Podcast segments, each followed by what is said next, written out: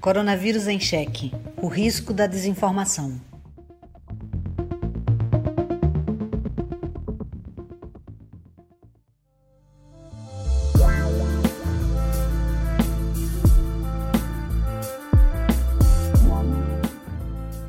Nesse período de pandemia, muitos são os números e estatísticas circulando pela imprensa e pelas redes sociais. Número de casos, total de óbitos, óbitos por milhão de habitantes, novos casos por dia, taxa de transmissão, entre outros. Além disso, as descobertas científicas estão sendo noticiadas praticamente em tempo real. Tem muita gente trabalhando para enfrentar o novo coronavírus em várias partes do mundo. E quase todos os dias, novos estudos são publicados. A maioria deles sem passar pelo processo habitual de revisão por pares, devido ao cenário de crise na saúde pública. Com tanta coisa acontecendo ao mesmo tempo, Está difícil de acompanhar, e de repente precisamos entender o que significam métricas e termos científicos que surgem aos montes. Mas se esses números chegam até a população de forma isolada e descontextualizada, eles podem facilmente ser enviesados para levar a conclusões falsas. E quando os dados chegam de fontes diferentes e um não bate com o outro, isso pode gerar confusão e perda de confiança nas instituições. Eu sou Cecília Almeida e este é o décimo episódio do Coronavírus em Cheque, um podcast que analisa as estratégias de desinformação durante a pandemia. Neste programa, ouvimos especialistas sobre a divulgação dos números oficiais do novo coronavírus no Brasil, o papel da mídia na divulgação científica e no combate à pandemia e o balanço dos conteúdos que foram checados por agências independentes durante o mês de maio.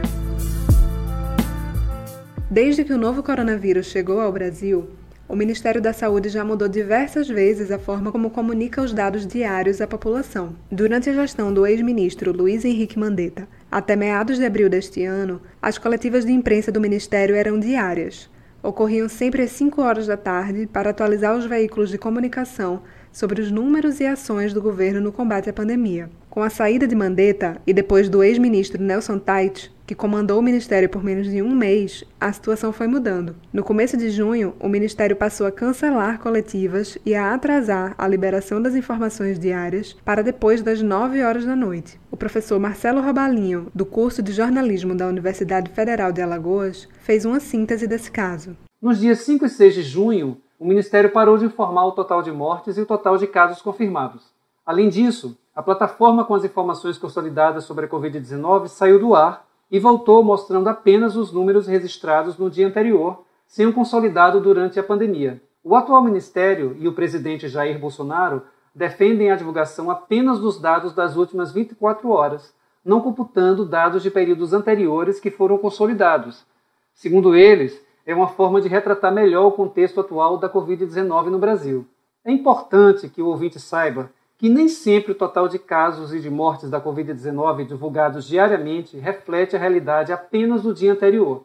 Existem números que são registrados em períodos anteriores, mas só são confirmados depois, em função da demora de alguns resultados laboratoriais.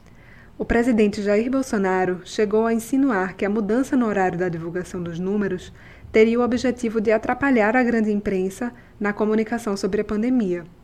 A professora Ivana Fechini, do programa de pós-graduação em comunicação da Universidade Federal de Pernambuco, analisou essa estratégia. A mídia corporativa já denunciou que, por ordem de Bolsonaro, o Ministério da Saúde passou a divulgar o balanço das mortes por Covid-19 depois das 10 da noite, para não dar tempo de entrar nos telejornais. Bolsonaro fez uma postagem no Facebook alegando motivos técnicos para a mudança, mas ele praticamente confessou a manobra porque, em conversa com apoiadores na frente do Alvorada, debochou da Globo, dizendo que agora não ia mais ter matéria no Jornal Nacional. Em qualquer circunstância, e seja qual for a fonte, é preciso desconfiar de números descontextualizados, mas é preciso desconfiar mais ainda quando o próprio governo segura a divulgação de dados em um momento em que o Brasil ainda aparece entre os países com maior número de mortos pela Covid-19. A decisão de mudar a lógica na divulgação dos dados foi criticada por pesquisadores, secretários de saúde, políticos e membros do judiciário. Como alternativa, um painel com a contagem própria de contaminados e óbitos pela Covid-19 foi criado pelo Conselho Nacional de Secretários de Saúde, o CONAS. Além disso, um grupo de jornais brasileiros formou o Consórcio de Veículos de Imprensa, unidos na busca de informações sobre a doença nos 26 estados, mais o Distrito Federal, a partir das informações coletadas diretamente nas secretarias de saúde. Com toda a repercussão negativa, o Ministério da Saúde acabou voltando atrás na decisão e disponibilizando novamente a contagem consolidada. Mas a confiança da população e da imprensa já está abalada, como comenta Marcelo Robalinho. Em meio a uma grave crise política que estamos vivendo, algo totalmente incomum no cenário de pandemia, impor dificuldades e mudanças no acesso aos dados só atrapalha as ações de controle e prevenção. E o que é pior, gera desconfiança e desinformação na população e na imprensa, que passam a duvidar das atitudes e dos discursos do poder público. A Organização Mundial de Saúde adverte que falhas na comunicação podem causar demora no controle de epidemias e alvoroço desnecessário, além de minar a confiança e a credibilidade dada pela opinião pública. A perda da credibilidade pode levar a severos danos não só na saúde, como também na política e na economia. Quanto menor for o número de pessoas que confiem naqueles que supostamente devem protegê-las, maior será o receio e, é claro, menos provável que estas pessoas aceitem instruções de gerenciamento da epidemia. Por isso, transparência é fundamental. Além de ocultar ou sonegar informações, uma outra estratégia do governo federal tem sido a divulgação de números descontextualizados que dão a impressão de que as ações do governo contra o novo coronavírus já têm sido suficientes para controlar a pandemia no país. Já falamos em outras edições deste podcast como é possível contar mentiras a partir de dados verdadeiros. E hoje a professora Ivana Fechini analisa essa prática a partir das publicações de Bolsonaro nas redes sociais. Geralmente, as postagens trazem números que são listados na forma de tópicos sem maiores explicações. Eu vou dar um exemplo. Em uma postagem de 1 de junho, Bolsonaro propagandeou 11,4 milhões de medicamentos distribuídos, 14 mil novos médicos, 417,7 bilhões investidos no combate direto ao vírus e assim por diante. Os números listados assim de forma solta parecem sempre positivos, e aí é que está o risco. Quando números são apresentados sem comparações, sem contextualização, sem uma escala de referência, podem facilmente nos enganar. 14 mil novos médicos, por exemplo, é uma boa notícia? Em tese, sim. Mas médicos novos não são necessariamente médicos disponíveis para atuar no tratamento da Covid-19. E se forem, quantos na rede pública e quantos na privada? E qual a distribuição geográfica? E de quantos médicos o Brasil precisa afinal? Com recortes e palavras escolhidas a dedo, é muito fácil iludir com números. A professora ainda recomendou o livro Como Mentir com Estatísticas, publicado em 1954 por Darrell Huff. Coloquei mais informações sobre esse livro lá no site radiopaulofreire.ufpe.br na seção Coronavírus em Cheque.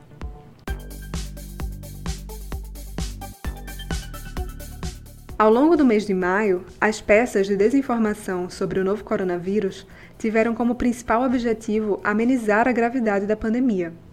Nosso colaborador Ivo Henrique Dantas, pesquisador da UFPE, analisou os conteúdos verificados pela agência Lupa e pelo projeto Comprova, uma coalizão de mais de 20 veículos de imprensa. O balanço considerou 82 conteúdos checados pelas duas iniciativas. Ivo comentou com a gente os principais resultados. Grande parte da desinformação que circula pela rede tem como pano de fundo a disputa política entre o presidente Jair Bolsonaro e os governadores. Apesar de mudanças na atenção dada a certos temas, pouco se viu de alteração entre os assuntos que motivaram as notícias falsas ou deturpadas. Os conteúdos observados tiveram como foco reduzir o impacto da pandemia sobre o país, com 38% dos desmentidos abordando o número de casos e óbitos. Essa tendência de crescimento da atenção dada aos números divulgados pelo Ministério da Saúde e pelos governos estaduais já havia se identificada nas últimas semanas de abril e se consolidou ao longo do mês de maio. E ao que tudo indica, dificilmente não pautará o debate nesse mês de junho, diante da forte polêmica envolvendo o formato de divulgação desses dados. Quando observado ao longo das semanas, o foco no número de casos se mantém com certa regularidade como um dos principais assuntos dos desmentidos. Chama atenção ainda a mudança do discurso sobre a eficiência do isolamento horizontal ou vertical, que passa de objeto principal dos materiais de desinformação a uma consequência do debate sobre o crescimento ou redução do número de casos registrados em todo o país. O relatório com os principais achados de Ivo Henrique Dantas está publicado no nosso site. Ele também indica que 17% dos conteúdos falsos ou enganosos checados em maio difundiam a ideia de que já existe uma solução para a pandemia, como receitas caseiras ou a famigerada cloroquina. Esta semana, a polêmica em torno da cloroquina voltou com tudo por conta de um estudo publicado pela revista científica The Lancet, realizado com quase 100 mil pacientes, que concluiu que a cloroquina não traz benefícios no combate ao novo coronavírus. Esse estudo, inclusive, motivou a Organização Mundial da Saúde a suspender os testes com a substância. Mas no início da semana, a revista manifestou preocupação com a qualidade dos dados utilizados e agora o estudo está passando por auditoria, por não conseguir validar os resultados. No entanto, isso não quer dizer que os medicamentos podem ser considerados seguros no combate à doença, pois várias outras pesquisas recentes apontam para a ineficácia da cloroquina no enfrentamento à Covid. Ainda assim, o medicamento é a menina dos olhos do presidente Bolsonaro, que continua investindo no medicamento. É o que analisa Leandro Tessler, professor do Instituto de Física Gleb Ataguin, da Unicamp. Essa obsessão tem origem em uma cadeia de desinformação que passa por artigos científicos mal feitos, Twitter, a rede de televisão conservadora norte-americana Fox News e até o presidente Donald Trump. Trump chegou a qualificar a cloroquina como uma das maiores descobertas da história da medicina puro exagero. A insistência do presidente na imposição de um protocolo de uso de cloroquina levou à demissão de Luiz Henrique Mandetta. O novo ministro, Nelson Teich, chegou a afirmar que não poderia gastar dinheiro com coisas que não sabemos se funcionam porque tem pouco dinheiro. Teich foi substituído por seu secretário executivo, o general Eduardo Pazuello. O Ministério de Pazuello decidiu gastar cerca de 6 milhões de dólares, ou 30 milhões de reais, em matéria-prima para produzir comprimidos de cloroquina. A insistência na cloroquina contra a Covid-19 é baseada em dados duvidosos e desinformação. Mesmo com a recente retratação de dois artigos em revistas científicas prestigiosas, é seguro dizer que até hoje não existem evidências que justifiquem seu uso. Se não fosse a alta carga de politização, essa droga já teria sido abandonada e esquecida. Os dados apontam que vinho tinto teria o mesmo efeito, ou seja, nenhum, mas que seus efeitos colaterais são muito mais agradáveis.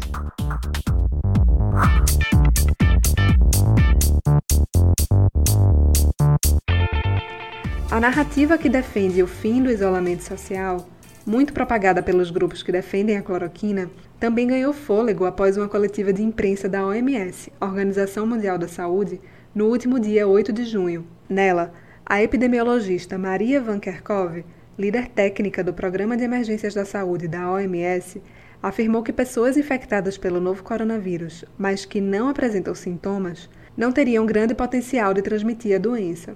A declaração rapidamente circulou pela imprensa e também em sites de fake news como sendo uma revelação bombástica que colocaria em xeque todo o esforço feito até o momento pelo distanciamento social. Afinal, se os assintomáticos não infectam outras pessoas, por que, que todos precisamos ficar em casa? O problema é que a fala da epidemiologista foi tirada de seu contexto original. A declaração foi extraída de uma resposta que ela deu a uma pergunta sobre a capacidade de transmissão de pessoas assintomáticas. E a pesquisadora começou sua resposta explicando que existe uma distinção entre assintomáticos e pré-sintomáticos. Sobre este tema, a professora Mariana Guinter, do Instituto de Ciências Biológicas da UPE, esclarece. Assintomáticas são aquelas pessoas que possuem o vírus, mas não desenvolvem sintomas. Ou seja, só se descobre que ela teve a doença após obter o resultado positivo no teste. Provavelmente, quando formos capazes de testar todas as pessoas, descobriremos quem contraiu a doença e passou desapercebido por ela. Pré-sintomáticos são aqueles que ainda não manifestaram sintomas da doença, ou seja, encontram-se no estágio inicial e, portanto, ainda não desenvolveram sintomas. Além dos pré-sintomáticos, também existem os falsos assintomáticos, ou seja, pessoas que tiveram sintomas tão leves, tão fracos, que nem perceberam ou não fizeram associação com a doença. E os estudos indicam que tanto pré-sintomáticos como os falsos assintomáticos são sim contagiosos, mas quanto aos assintomáticos puros, que não apresentam sintomas e nunca apresentarão, estes são muito difíceis de rastrear. E com base em alguns estudos, Maria Van Kerkhove de fato respondeu que a capacidade de transmissão desse grupo parece não ser muito significativa, de modo que não se pode estimar qual a proporção de contágios a partir dos assintomáticos. Mas diante de tudo isso que ela disse, o que é que virou manchete? A OMS afirma que transmissão de coronavírus por assintomáticos é muito rara, no entanto, essa é uma interpretação equivocada de todo o contexto da entrevista. A repercussão foi tanta que no dia seguinte, a epidemiologista veio a público para prestar maiores esclarecimentos, como comenta Mariana Guinter. Ela explicou que essa frase foi retirada de uma resposta a uma pergunta de um jornalista e que se referia a poucos estudos que mostravam que a transmissão entre assintomáticos era baixa se comparada a pessoas portadoras de sintomas. Ela, inclusive, reforçou que ainda não sabemos qual é a proporção da população mundial que possui o vírus, mas não desenvolve os sintomas, e que também não sabemos qual é a proporção da população de assintomáticos que estaria de fato transmitindo o vírus. E a questão mais importante é que, mesmo se pudéssemos comprovar que a transmissão por assintomáticos é pouco provável, o que ainda não sabemos, a ausência de sintomas não é suficiente para garantir que não esteja ocorrendo a transmissão. Ou seja, não temos como saber se a pessoa que não tem sintomas estaria na fase pré-sintomática e, portanto, transmitindo o vírus sem saber. Nesse caso, a OMS contribuiu para a confusão ao falar de diversos termos científicos muito específicos para um público amplo. Ao tentar explicar da forma mais precisa possível, ela acabou gerando ruído na comunicação. Além disso, durante a entrevista coletiva, a epidemiologista não fez referência aos estudos específicos em que se baseou. Mas grande parte da responsabilidade para toda essa confusão veio da própria imprensa e da maneira como a frase foi divulgada. Ao se tornar manchete, uma resposta dada a uma pergunta de repente se converteu numa declaração oficial da OMS. Descontextualizada, gerou alarde e deu munição para grupos que defendem o fim do isolamento social, como o próprio Bolsonaro e vários de seus apoiadores. Tudo isso mostra o papel importante que a mídia tem para ajudar a traduzir as descobertas da comunidade científica o que nem sempre tem ocorrido da melhor forma, infelizmente. Em casos como este, a própria mídia contribui para a circulação desse tipo de conteúdo desinformativo. Além disso, também há exemplos ainda mais graves, em que apresentadores de programas em emissoras de rádio ou televisão emitem opiniões equivocadas sobre a pandemia. O estudante José Estevam, concluinte do curso de Rádio, TV e Internet da UFPE, comentam desses casos. No mês de abril, uma rádio FM da região metropolitana do Recife foi denunciada por divulgar fake news. Entre outras informações veiculadas no canal, locutores da emissora se referiram ao coronavírus usando termos agressivos a um povo, como abre aspas, vírus chinês, gripe chinesa, fecha aspas, e até mesmo afirmando que, abre aspas, o coronavírus foi uma coisa criada na China com propósito ideológico e político. Além de divulgar uma informação comprovadamente falsa, o que é crime, este tipo de atitude também viola a própria Constituição Federal por induzir ou incitar a discriminação, preconceito de raça, cor, etnia, religião ou procedência nacional. É preciso então ter muita atenção com os conteúdos que recebemos nas redes sociais e também com os da mídia, especialmente quando estes não apresentam nenhum respaldo científico. A gente já está no finalzinho do podcast e é hora de descobrir qual foi o conteúdo mais estranho que monitoramos esta semana. Vamos lá? Dá para acreditar?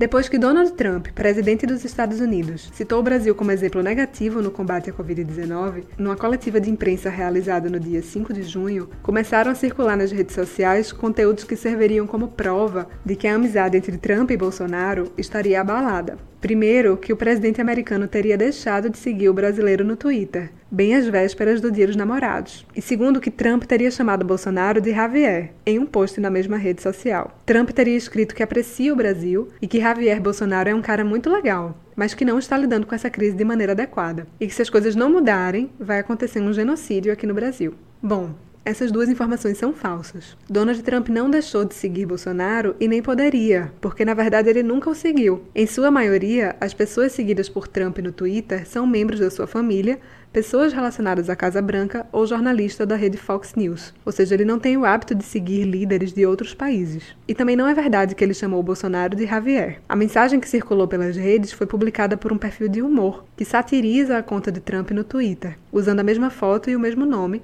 mas que não é a conta verdadeira do presidente. A agência Lupa e o site boatos.org publicaram desmentidos sobre este caso. E os links estão disponíveis lá no nosso site, radiopaulofreire.fpe.br na seção Coronavírus em Cheque. Dá para acreditar? Antes de terminar o podcast de hoje, aproveito para recomendar o livro Desinformação: Crise Política e Saídas Democráticas para as Fake News, lançado pela Intervozes no dia 9 de junho.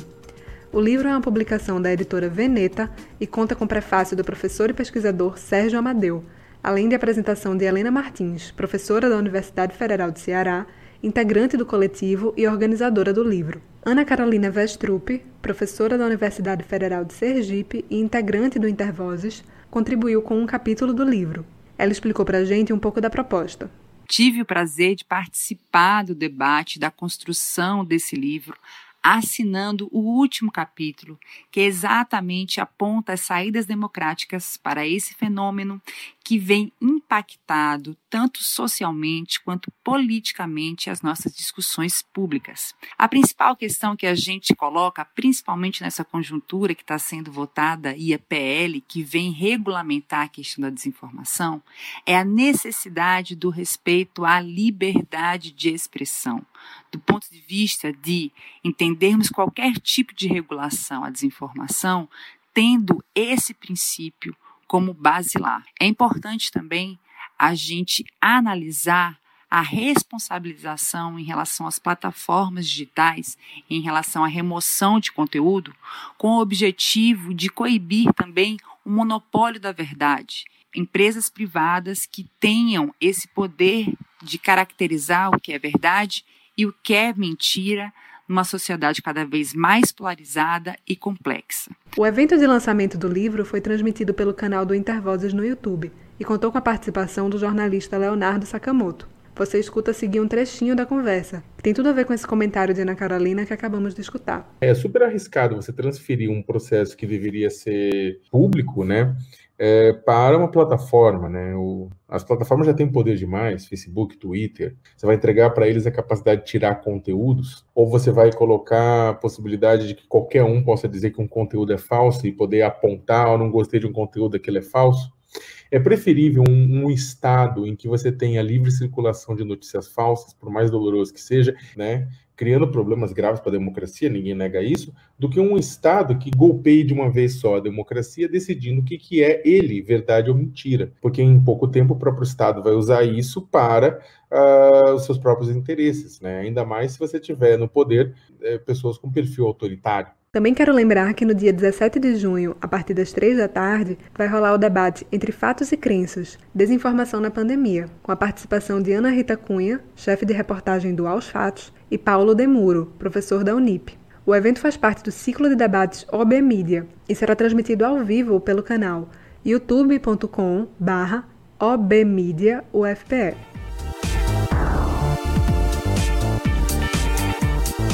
E se você identificar qualquer informação falsa ou que viole as leis sendo veiculadas em sites ou emissoras de rádio e TV, você pode fazer uma denúncia à ouvidoria do Ministério Público do seu estado ou no Ministério Público Federal. O estudante de radialismo José Estevam explica como. Basta anotar o dia, horário, o programa e a infração. Você pode fazer a denúncia mantendo seus dados pessoais em sigilo, se preferir. Você pode acessar mpf.mp.br barra MPF Serviços, os serviços sem cedilha, tá? É possível anexar documentos que comprovem a sua denúncia, como áudios e vídeos.